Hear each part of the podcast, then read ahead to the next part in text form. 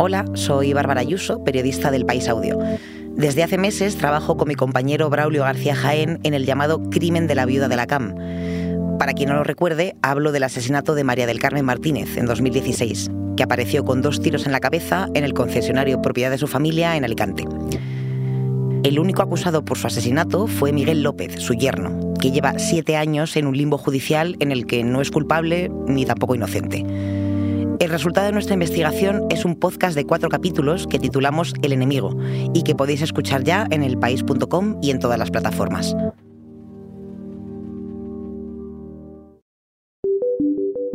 Hace 100 años, para escalar el Everest, primero había que encontrarlo. Hoy en su cima se forman colas y se acumula la basura. La montaña se ha democratizado hasta el punto que los paisajes están en peligro. Sobre todo desde la pandemia, las cumbres se han llenado de aficionados que quieren hacerse una foto para sus redes sociales. Y cada vez más turistas terminan teniendo que ser rescatados. Soy Ana Fuentes. Hoy en el país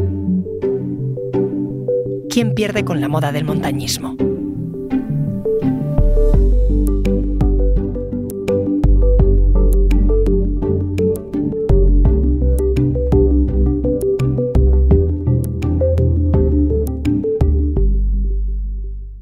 Oscar Gogorza es mi compañero de la sección de deportes, el montañista.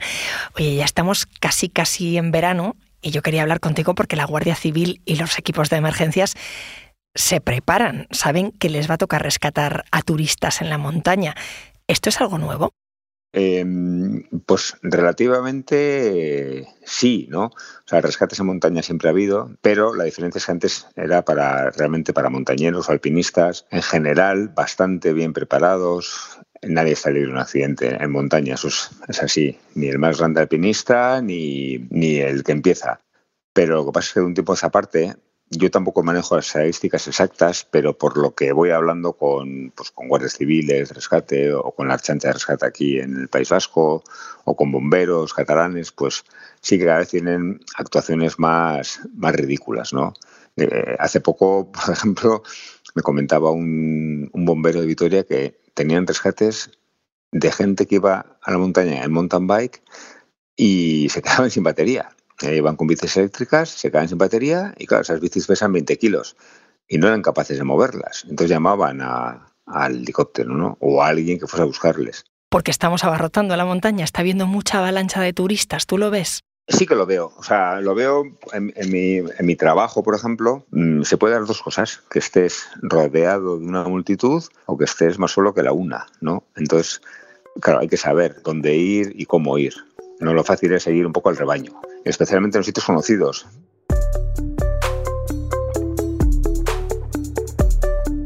Oscar, porque dices que vas a trabajar, tú además de periodista, eres guía de alta montaña. Hmm, eh, sí, eso es, eso es. Sí, combino las dos, las dos cosas. Y sí que es verdad que se ha, que ha explotado un poco eh, a raíz de la pandemia, ¿no? Quizá porque la gente ha notado o ha tomado conciencia que mm, estar encerrado es muy triste y que en la naturaleza pues van a encontrar algo que, que la vida de todos los días no, les ofrece, ¿no? Eh, pero sí que se nota más flujo de gente en, en, casi todos los ámbitos. Bici, senderismo, alpinismo, gente que se apunta a cursos de escalada. Claro, mm, eh, no es lo mismo coger el bañador, la toalla, la sombrilla, que prepararse para subir, no te digo ya un 8000, sino una montaña de 2000 metros, como las que sí que hay en, en España. ¿Cuánto hay que prepararse para subir una montaña considerable, de más de 1000 metros? Intentar por lo menos conocer la montaña, es decir, saber qué implica esa jornada de montaña, eh, qué implica salir eh, a un lugar, entre comillas, salvaje, ¿no? donde no tenemos una ambulancia que nos llega en caso de apuro y donde el tiempo cambia rápido. Entonces, lo que es preciso es formarse, por lo menos saber leer un mapa, saber usar una brújula, eh, saber darse la vuelta, saber identificar un peligro, saber cuando viene una tormenta. Es un proceso que la gente ya no quiere hacer, digamos. O sea, lo que quieren es rápido. Venga, voy se me ha ocurrido, quiere esta montaña porque pinta guay y encima tengo un selfie. Y a veces no pasa nada, que si nunca pasa algo, pero cuando pasa, pues, pues, pues es, es, es grave.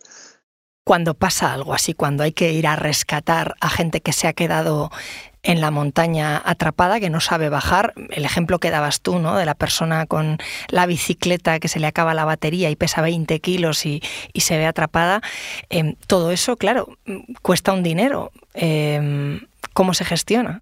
Pues de momento ahí hay un debate bastante serio, ¿no? Porque tampoco de momento mm, no creo que se llegue a cobrar casi ningún rescate en España, salvo que en Cataluña se iba a cobrar. Y en ese sentido, hubo una polémica bastante afilada con el alcalde de San Gervés. San Gervés, la localidad que está mm, vecina a Chamonix y es por donde pasa o la ruta normal del Mont Blanc pertenece administrativamente a Saint Gervais. Entonces digamos que es como si la gestionase el alcalde. Bueno, en este caso él se propuso pedir a la gente hasta 15.000 euros de fianza por subir al Mont Blanc o por intentar subir al Mont Blanc, ¿no? Y fue más allá, incluso anticipándose a que la gente se iba a matar y, que alguien tenía que pagar el rescate y, y, el ataúd y demás, ¿no? A ver, lo que le pasa a este hombre es que mm, en realidad lo que le fastidia es que no se pague más por usar la ruta que pertenece a su pueblo, porque todo el mundo se aloja en Chamonix y muy poquitos es en Gervais. Yo creo que lo que, lo que hay que hacer es eh, un poco ordenar todo ese tráfico y de alguna manera. Si miramos a España, pensando en rescates, solo el verano pasado los grupos de montaña de la Guardia Civil realizaron 540 operaciones de salvamento en Huesca. Fue un récord, eso no ocurre en otro lugar de España. Y hay una campaña eh, desde 2012, eh, bueno, del Gobierno de Aragón, de Aramón, la Federación Aragonesa de Montañismo, que se llama Montaña Segura para prevenir este tipo de accidentes. Esto es lo que nos contó su coordinadora, Marta Ferrer. Escucha. Pues Montaña Segura es una campaña de seguridad en montaña que se realiza en Aragón. Venimos haciendo cosas enfocadas a, que las actividades sean seguras, vayamos todos seguros a la montaña, que así además disfrutaremos más. Ya hace bastantes años que la Guardia Civil nos, nos comparte la información que recoge en cada uno de los rescates que realizan, que en Aragón eh, el Servicio de Montaña de la Guardia Civil es quien realiza los rescates, y llevamos varios años de, de ascenso, en concreto desde la pandemia, desde el año 2020, llevamos tres años así de crecimiento bastante rápido y el año pasado pues estábamos en 541 rescates eh, en los que se auxilió a 746 personas. En senderismo, que es la actividad pues a priori más sencilla, eh, por la que, insisto, empezamos todos, que es pues caminar por caminos, caminar por la montaña, pero no, eh, no en alta montaña, sino normalmente por, por sendas, en, en itinerarios señalizados, fondos de valle, media montaña, pues es donde más rescates se producen, eh, casi la mitad de los rescates, el 45% de ellos se dan en esta actividad de senderismo, pero también porque es la actividad que más practicantes tiene, más practicantes concentra, porque es lo que más hacemos todos. ¿no? En Montaña Segura tenemos un mantra que es planifica la actividad, planifica tu excursión, equipa tu mochila, actúa con prudencia. Los dos primeros hay que hacerlos en casa, antes de salir. Pues hay que saber, lógicamente, dónde nos dirigimos, cuáles son las condiciones actuales de esa ruta, pues si es invierno, si es verano, habrá nieve, no habrá nieve, pero incluso eh, saber pues que el camino está bien, que eso normalmente la información está publicada en internet calcular un horario de la actividad en base a las distancias y los desniveles que debemos superar, ¿vale? Eh, preparar un plan B puede venir muy bien y luego dejar dicho dónde vamos. En segundo lugar, el segundo paso es equipa tu mochila. Eso también hay que hacerlo en casa, lo que no llevemos en, en la mochila pues no lo podremos utilizar. Siempre todos los participantes su mochila e intentemos no juntar no, no juntar material en una sola mochila porque eso al final lo que pasa es que dejamos cosas en el coche, dejamos cosas en casa. Y luego en el actúa con prudencia y eso ya sobre la marcha, pues tomar las decisiones más prudentes. Eh, en última instancia es vemos que no vamos bien, pues nos damos la vuelta. Un consejo muy, muy evidente, pero como sabemos que hay muchos rescates por agotamientos y deshidrataciones, siempre decimos, joco, lo fácil que es beber y comer un poquito, ¿no? Pues mantener ahí la, hidratación y, y la energía.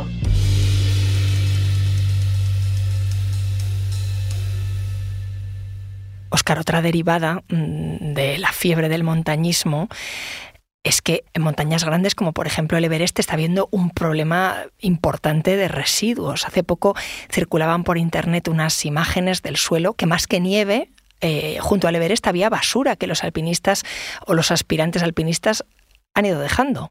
Pues sí, es un espanto.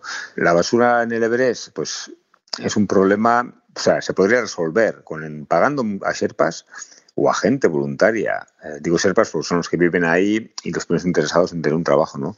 Pagándoles se limpiaría mucho, mucho, mucho, mucho. Peor es para mí encontrarme en una ruta normal en Ordesa, de senderos, un montón de Kleenex, un montón de envoltorios de chucherías, de geles, o sea, mm, porque eso no es gente que va al límite y no se da cuenta, es gente que le da igual. Me llamó la atención hace un tiempo que China cerró el campo base del Everest a los turistas por la basura. No sé si existe la posibilidad de cerrar el paso a las montañas por toda esta afluencia. Bueno, yo creo que mm, al final restringir, prohibir en cosas tan delicadas como el mundo de la montaña, ¿no? Tampoco creo que sea la solución. Eh, yo siempre digo que, la solución pasa por, por educar a la gente. Y, y si no hay más. Eh, con gente educada y con reglas estrictas y con normas estrictas, también de explotación económica de esas montañas, ¿no? Pero cuando hay un negocio detrás es difícil. Mm, ¿Podemos prohibir el, aneto, por ejemplo? Donde tampoco trabajan tantos guías. Ahí el problema no son los guías y sus clientes como en el Everest.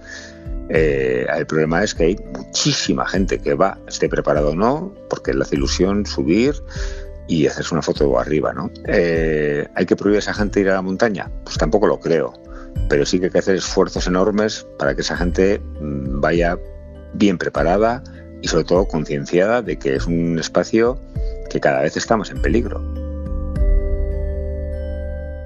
Claro, pero mencionabas tú mismo, ¿no? la rivalidad entre pueblos que están en la ruta a una gran montaña, eh, con ese alcalde de San Gervé.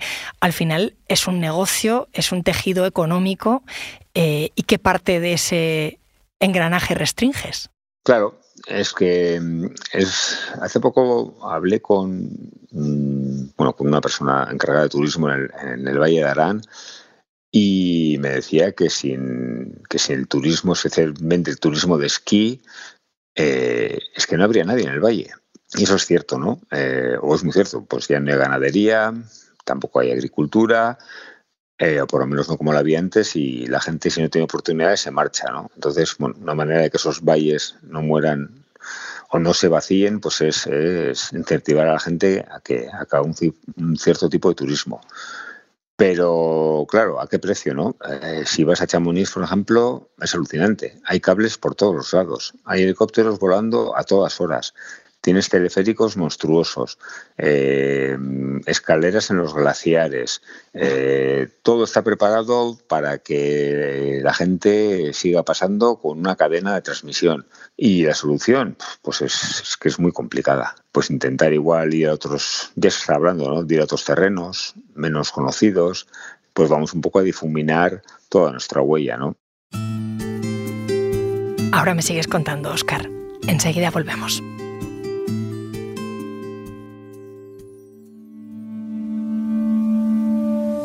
Porque escuchas hoy en el país y siempre tienes ganas de más, recuerda que los sábados y los domingos tienes nuevos episodios gracias a la colaboración de Podimo y El País Audio.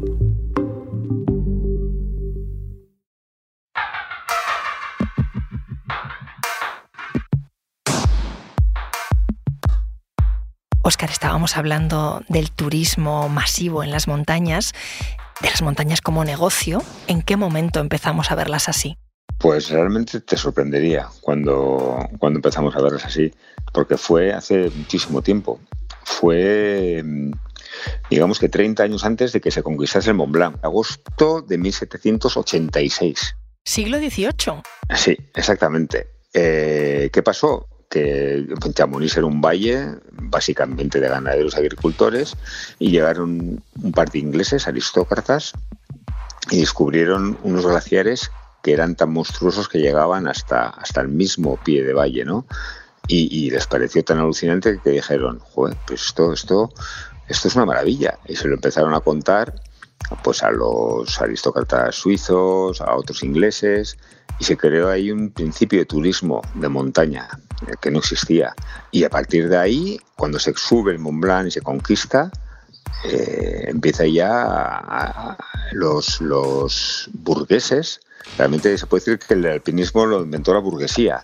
Los burgueses dicen, joder, pues si esto de, estar en la montaña es, maravilloso. O sea, eh, ves sitios increíbles, tienes retos, eh, y así nace, ¿no? Así nace todo este motor, ¿no? Que obviamente eh, nace en el corazón de los Alpes y poco a poco se va extendiendo incluso hasta el Himalaya.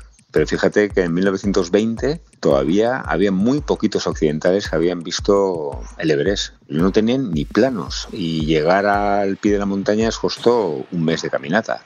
Así que ahí arranca un poco toda esta fascinación por el Himalaya, ¿no? que, ahora, que ahora se echaba a perder o que se ha exacerbado de tal manera que lo que antes era un lugar pristino, pues es un poco ahora entre una cloaca y un circo, ¿no? Esto tiene que tener un impacto ambiental grande, ¿no? Por supuesto que lo tiene. Incluso va más acelerado en los Alpes que en, el Himalaya. O sea, en todos los sitios hay un retroceso de glaciar brutal. Eh, ha habido estudios de, aguas contaminadas también en el Everest por todo el uso de mm, sustancias químicas en la ropa, en las cuerdas, en, todo el material que, llevamos.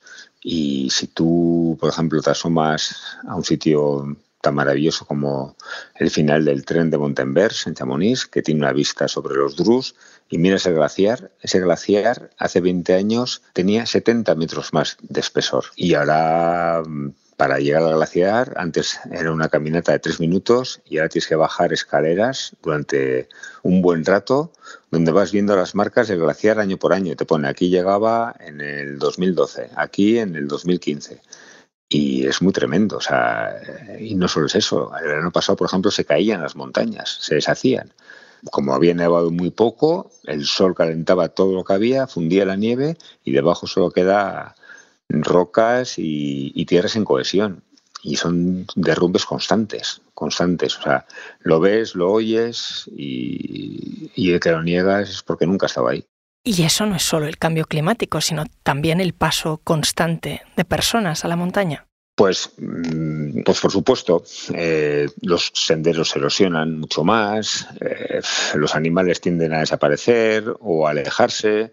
Eh, es que es todo, es también la forma en la que vamos, ¿no? Obviamente, si, si para los Alpes voy en coche, voy en un avión, no es lo mismo. es, que, es que es tanta gente a la vez, tantos miles de coches tantos viajes del teleférico al día que, claro que claro que afecta. ¿Y cómo se le pone freno? Porque pensando en proteger las montañas, em, ¿se ha llegado a considerar algunos ríos, por ejemplo, objeto jurídico, mm, darles personalidad jurídica? ¿Se podría hacer así con las montañas también? Bueno, se debería hacer así con todo el planeta, porque, porque al paso que vamos, es que, fíjate, el otro día en Roses, en Girona, donde llegaba la prueba ciclista esta transfireneca, ya tenían restricciones de agua en junio.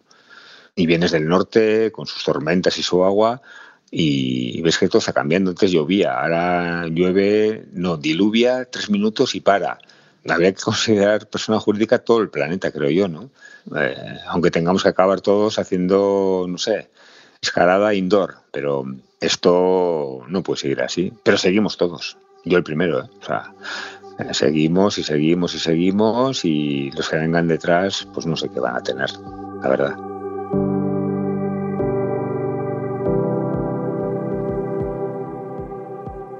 Dices que seguimos así.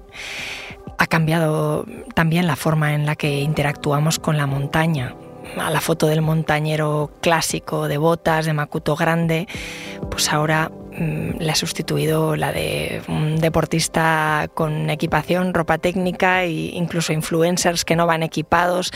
¿Están influyendo las redes sociales en la percepción que tenemos de la montaña? Sí, yo creo que en la, montaña en sí pasa lo mismo que, que pasara también con el ciclismo, ¿no? Que mm, antes ir al monte, pues, entre comillas, era un poco para gente de clases sociales medias o medias bajas, ¿no? Y ahora se ha incorporado un montón de gente de, con profesiones liberales, con tiempo para dedicar esa pasión y estamos todos muy influidos por, por la mercadotecnia, yo el primero, o sea, eh, ya no se puede ir de cualquier manera. Si yo veo cómo iba el monte con 12 años, con todo prestado, o cómo voy ahora, pues, pues, y puedo justificar, no, si soy guía y tengo que tener una imagen, sí, pero bueno, podría ir con algo más barato de lo que llevo y no, eh, me gasto un pastón. Entonces, sí que se ha creado una imagen, ¿no? De, de cómo debe ser el montañero, el ultra runner, el ciclista de montaña, el esquiador de montaña, y ahí caemos todos. También por verle la parte buena. Está bien que quepamos todos, ¿no? Se ha democratizado también la montaña. Sí, por supuesto que está bien. O sea, no puede ser tampoco un coto cerrado para cuatro románticos y, claro que está bien, pero a ver, no sé yo quién tiene que decir quién debe ir a la montaña. Para mí es un sitio que debería acudir, acoger a todo el mundo, ¿no? Pero hay que ser responsable. Afortunadamente también hay chavales jóvenes que, por ejemplo, que están en equipos de tecnificación de esquí de montaña o de escalada y que se niegan a coger aviones para ir a esquiar o para escalar. Eh, se niegan, dicen que ya tienen en casa terreno suficiente y que, y que hay que cuidar lo que se tiene, ¿no? Entonces, para mí está muy bien que se democratice, pero también sería aún mejor que existiese una real cultura de lo que es la montaña, ¿no? Oscar, gracias. No sé dónde estás, pero escucho los pajaritos detrás de ti. Ah, sí, sí en casa. sí, vivimos, vivimos en el monte. Sí, sí. Un abrazo. Un abrazo, muchas gracias.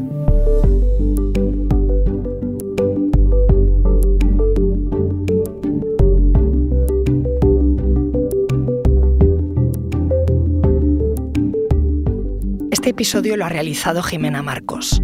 La grabación en estudio es de Nacho Taboada. El diseño de sonido es de Nicolás Chabertidis. La edición es de Ana Rivera y la dirección de Silvia Cruz La Peña. Yo soy Ana Fuentes y esto ha sido Hoy en el País. Mañana volvemos con más historias. Gracias por escuchar.